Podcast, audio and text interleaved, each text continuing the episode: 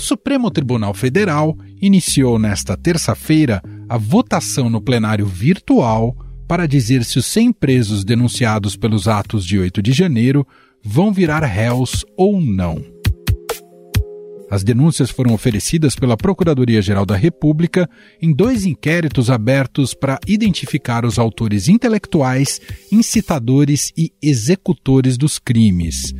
A PGR afirma que os denunciados se associaram de forma armada a partir de convocações por meio de redes sociais e aplicativos de mensagens com o objetivo de praticar crimes contra o Estado Democrático de Direito. A Procuradoria-Geral da República denunciou mais de 1.300 pessoas pela invasão e depredação de prédios públicos em Brasília sete dias depois da posse do novo governo. Essa primeira leva de denúncias mira os classificados como incitadores e executores dos atos golpistas ou seja, pessoas que invadiram o Palácio do Planalto e os prédios do Congresso e do STF. Em seu voto, o ministro Alexandre de Moraes destacou que as condutas dos denunciados são gravíssimas e que tentar destruir a democracia é inconstitucional. O julgamento começou no plenário virtual exatos 100 dias após os atos de vandalismo que provocaram prejuízo de 26 milhões de reais nas sedes dos três poderes. O Supremo Tribunal Federal reformado recebeu as primeiras sessões com os ministros ainda no início de fevereiro. O valor gasto com a reforma até agora beira os 6 milhões de reais, de um total de 11 milhões previstos.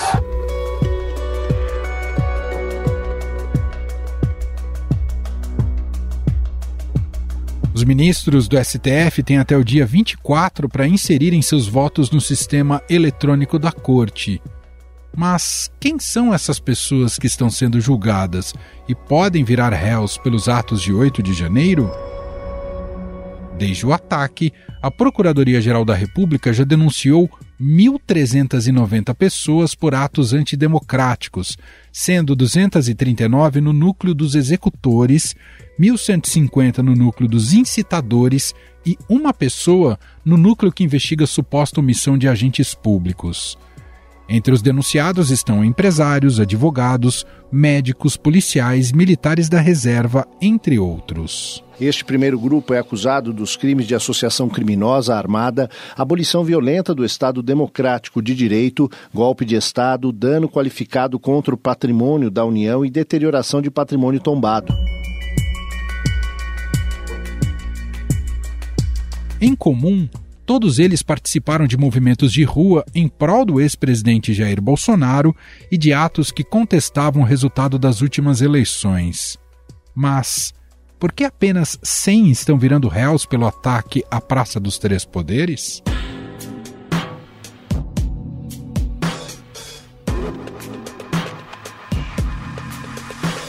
Essas são as pessoas que foram reconhecidas através de filmagens ou foram presas pela polícia dentro dos prédios no dia 8 de janeiro. Com uma barra de metal, outro vândalo perfura uma obra de arte do grande pintor brasileiro de Cavalcante.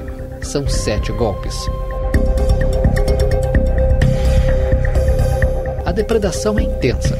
Este invasor atira um extintor de incêndio contra a vidraça do andar térreo.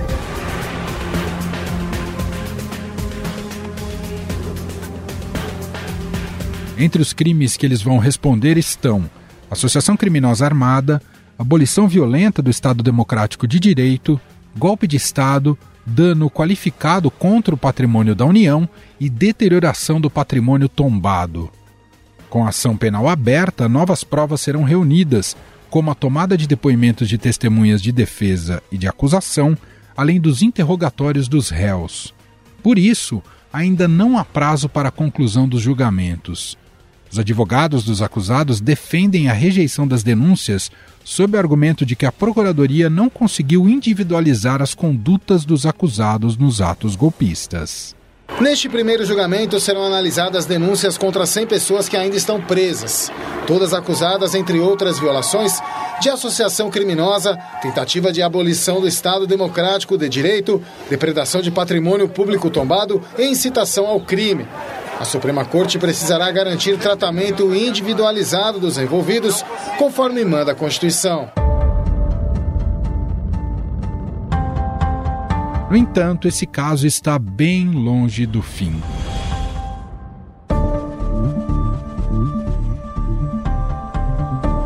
Nesta terça-feira, a Polícia Federal fez buscas em imóveis e cumpriu mandados de prisão de 16 suspeitos de envolvimento nos atos golpistas do dia 8 de janeiro.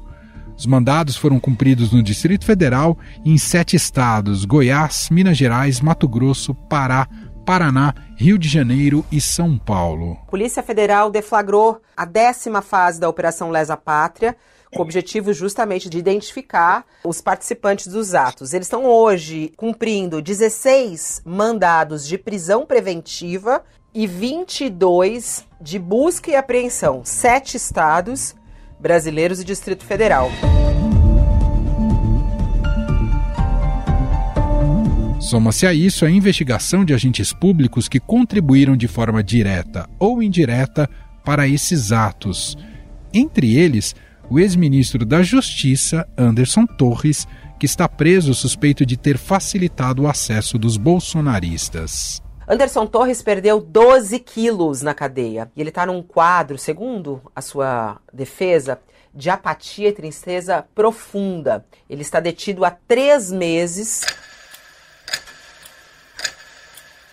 Quem também pode virar alvo das investigações é o ex-presidente Jair Bolsonaro, que seria uma espécie de provocador intelectual dos atos.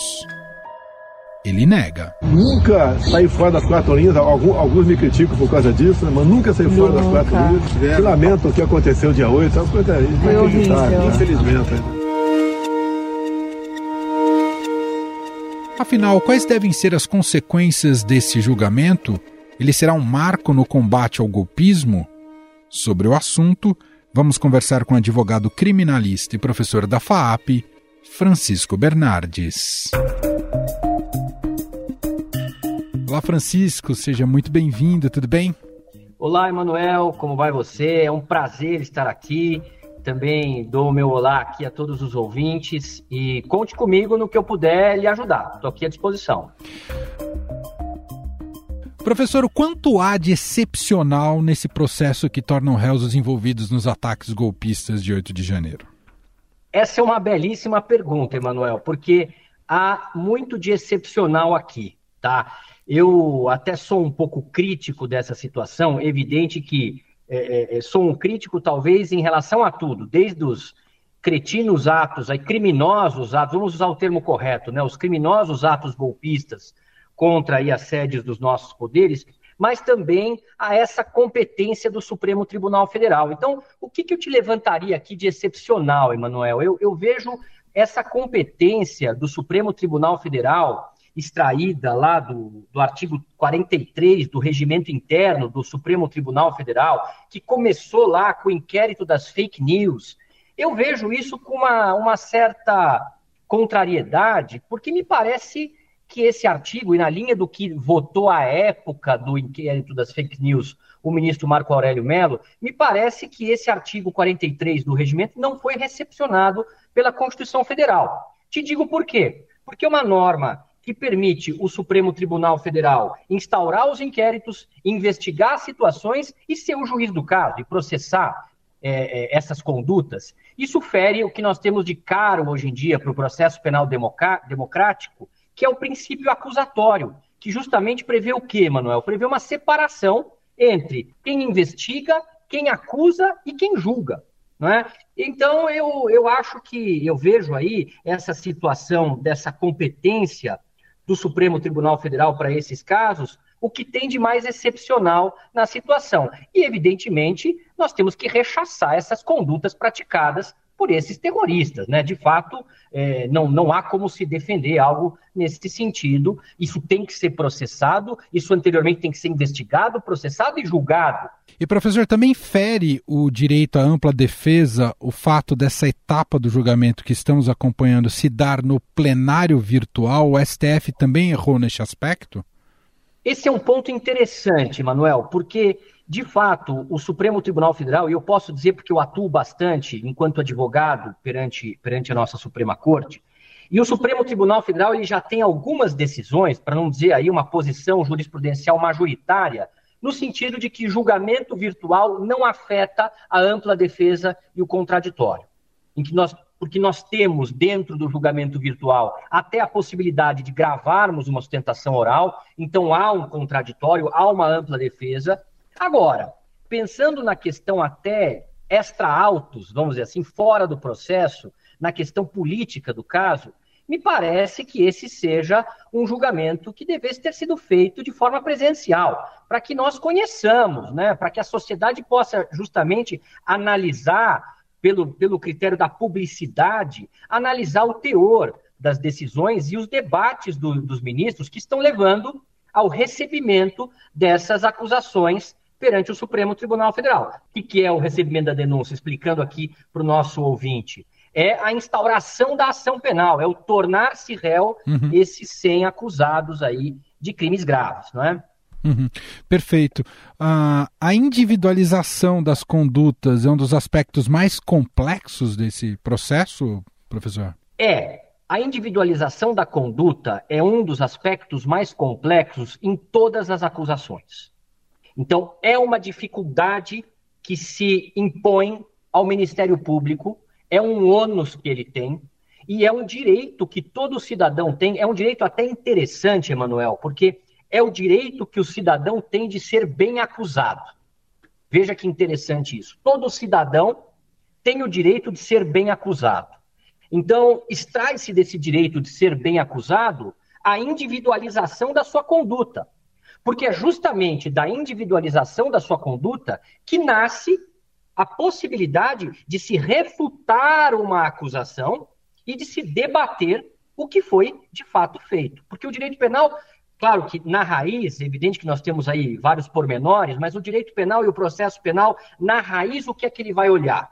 O que a pessoa fez e o que a pessoa desejou. Então, a conduta para o direito penal é o que será julgado. A conduta para o processo penal é muito importante. Por isso que nós temos aí uma obrigatoriedade de individualizações de conduta sob pena de inépcia das acusações. Então, esse, inclusive, eu já fecho aqui, esse é um filtro que deve ser feito pelas cortes. Então, o Supremo Tribunal Federal, é, nesse momento em que ele, em que ele julga né, a, a, a recepção, o recebimento dessas acusações, ele tem que fazer já uma análise no sentido de que se essas acusações estão pormenorizando as condutas de cada um dos acusados. Eu não posso ter, e eu fecho aqui, uhum. eu não posso ter acusações padrões.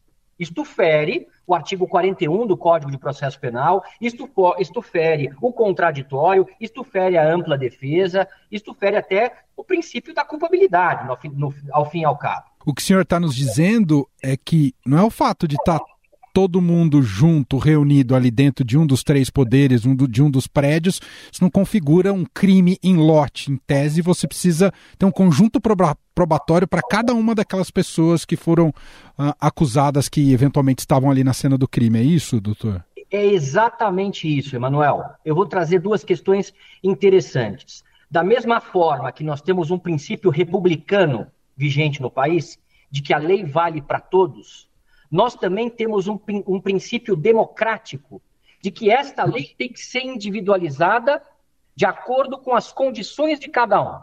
E isto começa já como uma regra do Código de Processo no que tange às acusações, no sentido de que as, as acusações devem ser pormenorizadas, devem descrever aquele fato, aquela pessoa, o que ela fez, o que ela quis fazer, com quem ela agiu, de que forma ela agiu, quando ela agiu, ou seja, nós temos inúmeras perguntas que devem ser respondidas já a priori pela própria denúncia criminal. Uhum. Esta é uma regra, é uma regra de ouro do processo penal. A gravidade, a gente tem falado aqui da gravidade desses crimes, mas há também, ah, claro, o peso simbólico de tudo isso por ter sido um ataque à democracia.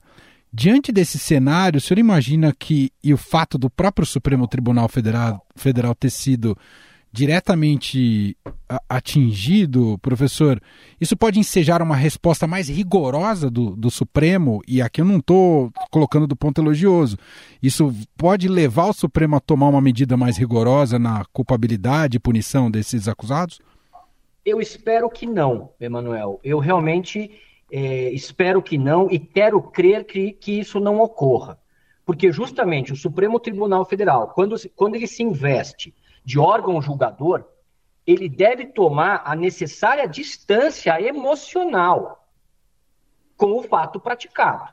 Então, justamente essa é, é uma das regras do princípio acusatório e, e da própria é, é, é necessidade né, da imparcialidade do juiz. Então, a imparcialidade da corte vai ser verificada em relação à proporcionalidade que ela dê em relação a essas condutas. Professor, em relação à prisão desses acusados, é, eles devem ser mantidos, eu digo devem no sentido da, da literatura jurídica, devem ser mantidos presos? Há argumento e base para isso ou eles podem responder em liberdade? Essa é uma pergunta difícil, porque aí, de fato, eu não conheço os autos, né? Eu não posso lhe dizer o que é que está mantendo esses acusados presos. Mas uma coisa eu posso te dizer teoricamente: a prisão, nesse momento, ela é uma prisão cautelar. Ela é exclusivamente uma prisão processual. Uhum. Ou seja, é uma prisão que existe para a proteção do próprio processo. Então, só se justificaria a prisão desses acusados se por alguma conduta concreta, alguma conduta concreta, eles estiverem colocando em risco a aplicação da lei penal ou próprio, o próprio funcionamento da justiça e do processo. Então, esses são os requisitos que nós temos lá no Código de Processo Penal, especificamente no artigo 312, que vão fundamentar uma prisão preventiva. Eu só posso ter prisão preventiva quando há uma circunstância concreta que coloque em risco o processo. É claro que nós temos uma brecha no Código de Processo Penal, que é a garantia da ordem pública. Mas a garantia da ordem pública não é eterna. Há que se ter um prazo razoável de duração dessa prisão. Esse é o grande ponto. Eu não posso usar a garantia da ordem pública quando um grave crime ocorre para manter preso um sujeito do processo todo. Porque o que, que acaba acontecendo, Emanuel?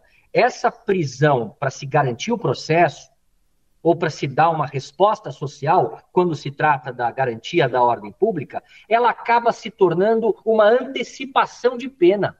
E é isso que nós temos que evitar, porque há um princípio maior por trás disso. Há o princípio constitucional da presunção de inocência. Uhum. Então, nós só podemos ter a prisão com caráter penal após o trânsito em julgado da ação penal, ou seja, após o exaurimento de toda a fase recursal. Então, eu lhe digo o seguinte: para que eles estejam presos com legitimidade, com legalidade, há que se ter concretamente indícios ou, ou mesmo é, é, provas de situações que eles colocam em risco o próprio bom andamento do processo. Mas esse já é um dos problemas crônicos do nosso sistema judicial, não é, professor, em relação à prisão então, preventiva, né? Então, são os problemas crônicos, é justamente é, são as, as muletas, não é? Muitas vezes do, do poder judiciário e são as formas em que o juiz acaba muitas vezes contaminado com a gravidade do crime, antecipando uma certa pena por intermédio de uma prisão processual. É importante que o nosso ouvinte ele saiba, punir é civilizatório. É importante que nós tenhamos um direito penal efetivo, mais, pro, mais proporcional e ao seu tempo, ao seu tempo constitucional. As pessoas têm o direito de se defenderem, as pessoas têm o direito de se contraporem à acusação, de demonstrarem ou que não praticaram o fato, ou que o fato não foi daquela forma, ou que não praticaram todos os crimes que são imputados. Esse é o direito de defesa que é tão caro à nossa democracia, que é tão caro à nossa sociedade, como é a segurança. Isso, de alguma maneira, professor, pode vir a respingar no ex-presidente Jair Bolsonaro? Olha, essa é uma leitura que eu tenho dificuldade de fazer, porque seria de fato uma leitura de investigação. E eu não tenho contato com esses autos. Então, Perfeito. nesse ponto, eu realmente me sinto um pouco amarrado aqui para dizer, não quero ser leviano e também não quero chutar aqui uma, uma resposta, porque de fato é, nós teríamos que ter acesso à investigação para dizer se houve condutas, veja, vamos voltar na raiz, condutas. Se houve condutas do ex-presidente a se fomentar ou mesmo a participar desses atos de alguma forma, mesmo que intelectualmente. Aí sim, mas isso tem que estar provado minimamente provado por elementos de, de convicção, que seja, nos autos da investigação. Quer dizer, o fato dele ser um elemento inspirador dessas pessoas não torna culpado diretamente, não é, professor? Não torna, Emanuel, porque senão, sabe o que acontece? Nós vamos partir para um direito penal do autor. Já Viram caçar as bruxas, né? É, já ouviu essa expressão, direito penal do autor? O direito penal do autor, a gente, a gente é, é, é, é explica ele, né, traduz ele no sentido de que é um direito penal que pune o sujeito pelo que ele é e não pelo que ele fez. Então, o nosso direito penal democrático, constitucional, é um direito penal do fato. É o que a pessoa fez e não o que a pessoa é. É claro que nós vamos ter alguns elementos de quem é a pessoa, quando da aplicação da pena, nós vamos analisar a pessoa no seu contexto social, mas esse é um momento, depois de reconhecida a sua culpabilidade, de que a pessoa praticou crime. Até então, não o que ela representa, mas o que ela de fato fez. Perfeito. Para a gente fechar, professor, é, com relação ao, ao, tempo que esse processo vai levar, a gente está agora passando por uma das etapas. Relação até julgamento, definição se são culpados ou inocentes, isso ainda deve levar a, a, algum tempo, não é, professor? E nem sei se a Suprema Corte tem estrutura para tudo isso de gente que pode se tornar réu. Não, ela, Emanuel, ela não tem essa estrutura. Então, é, me parece nós eh, acredito eu, que ela vai fazer uso, ela vai lançar mão das cartas de ordem. Então, me parece que a Suprema Corte ela vai receber essas denúncias, instaurar o processo, tornar réus estas 100 pessoas e vai determinar que os juízos das suas comarcas, me parece, das suas comarcas, por meio de cartas de ordem, determinações, realizem toda a instrução processual todas as audiências e o interrogatório. Me parece que depois, então, de realizada essa fase processual da colheita, da verificação, melhor dizendo, né, da verificação da prova, que isto venha ao Supremo Tribunal para que daí ele julgue. Porque nós estamos falando aqui em 100 acusações, mas de um total de 1.390 pessoas. Então, isso, isso me parece impossível. Nós temos uma experiência do Supremo Tribunal Federal, Emanuel, recente, que foi o caso do mensalão, Sim. em que lá com 40 réus nós já tivemos um problema enorme né, em relação a esses processos. Então, aqui eu não tenho a menor dúvida de que o Supremo vai lançar mão das cartas de ordem. Quem vai instruir esses processos são os juízes, acredito eu, de primeira instância, das comarcas dos acusados. Porque também, até conectando com o começo da nossa conversa, foge um pouco a vocação do que deve ser uma corte constitucional, não é, professor? Sem sombra de dúvida, sem sombra de dúvida. Me parece que a Corte Constitucional ela não tem, ela não tem prerrogativa. Claro que prerrogativa legal ela tem, evidente, temos aí até o próprio regimento interno, mas não seria a sua função primordial, né? Essa de instruir processo, ou mesmo é, é, presidir investigações, eu, eu realmente sou, com todo respeito ao nosso Supremo Tribunal Federal, que desenvolveu um papel importante na defesa da democracia, mas eu tenho críticas nesse ponto, nesse, nesse certo uh, ativismo da Suprema Corte no que tange as investigações e a esta competência para investigar e julgar os mesmos acusados. Muito bem, nós ouvimos aqui Francisco Bernardes, advogado criminalista, professor da FAP, gentilmente atendendo aqui a nossa reportagem. Muito obrigado pela entrevista, professor. Eu que agradeço, contem sempre comigo, é um prazer estar aqui. Um abraço ao nosso ouvinte e parabéns aqui por esse, por esse podcast. Muito obrigado.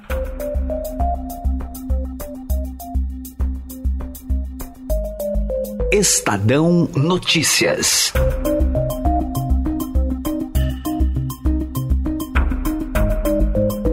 Este foi o Estadão Notícias de hoje, quarta-feira, 19 de abril de 2023. A apresentação foi minha, Emanuel Bonfim. Na produção, edição e roteiro, Gustavo Lopes, Jefferson Perleberg e Gabriela Forte. A montagem é de Moacir Biasi. E o nosso e-mail podcast@estadão.com. Um abraço para você e até mais.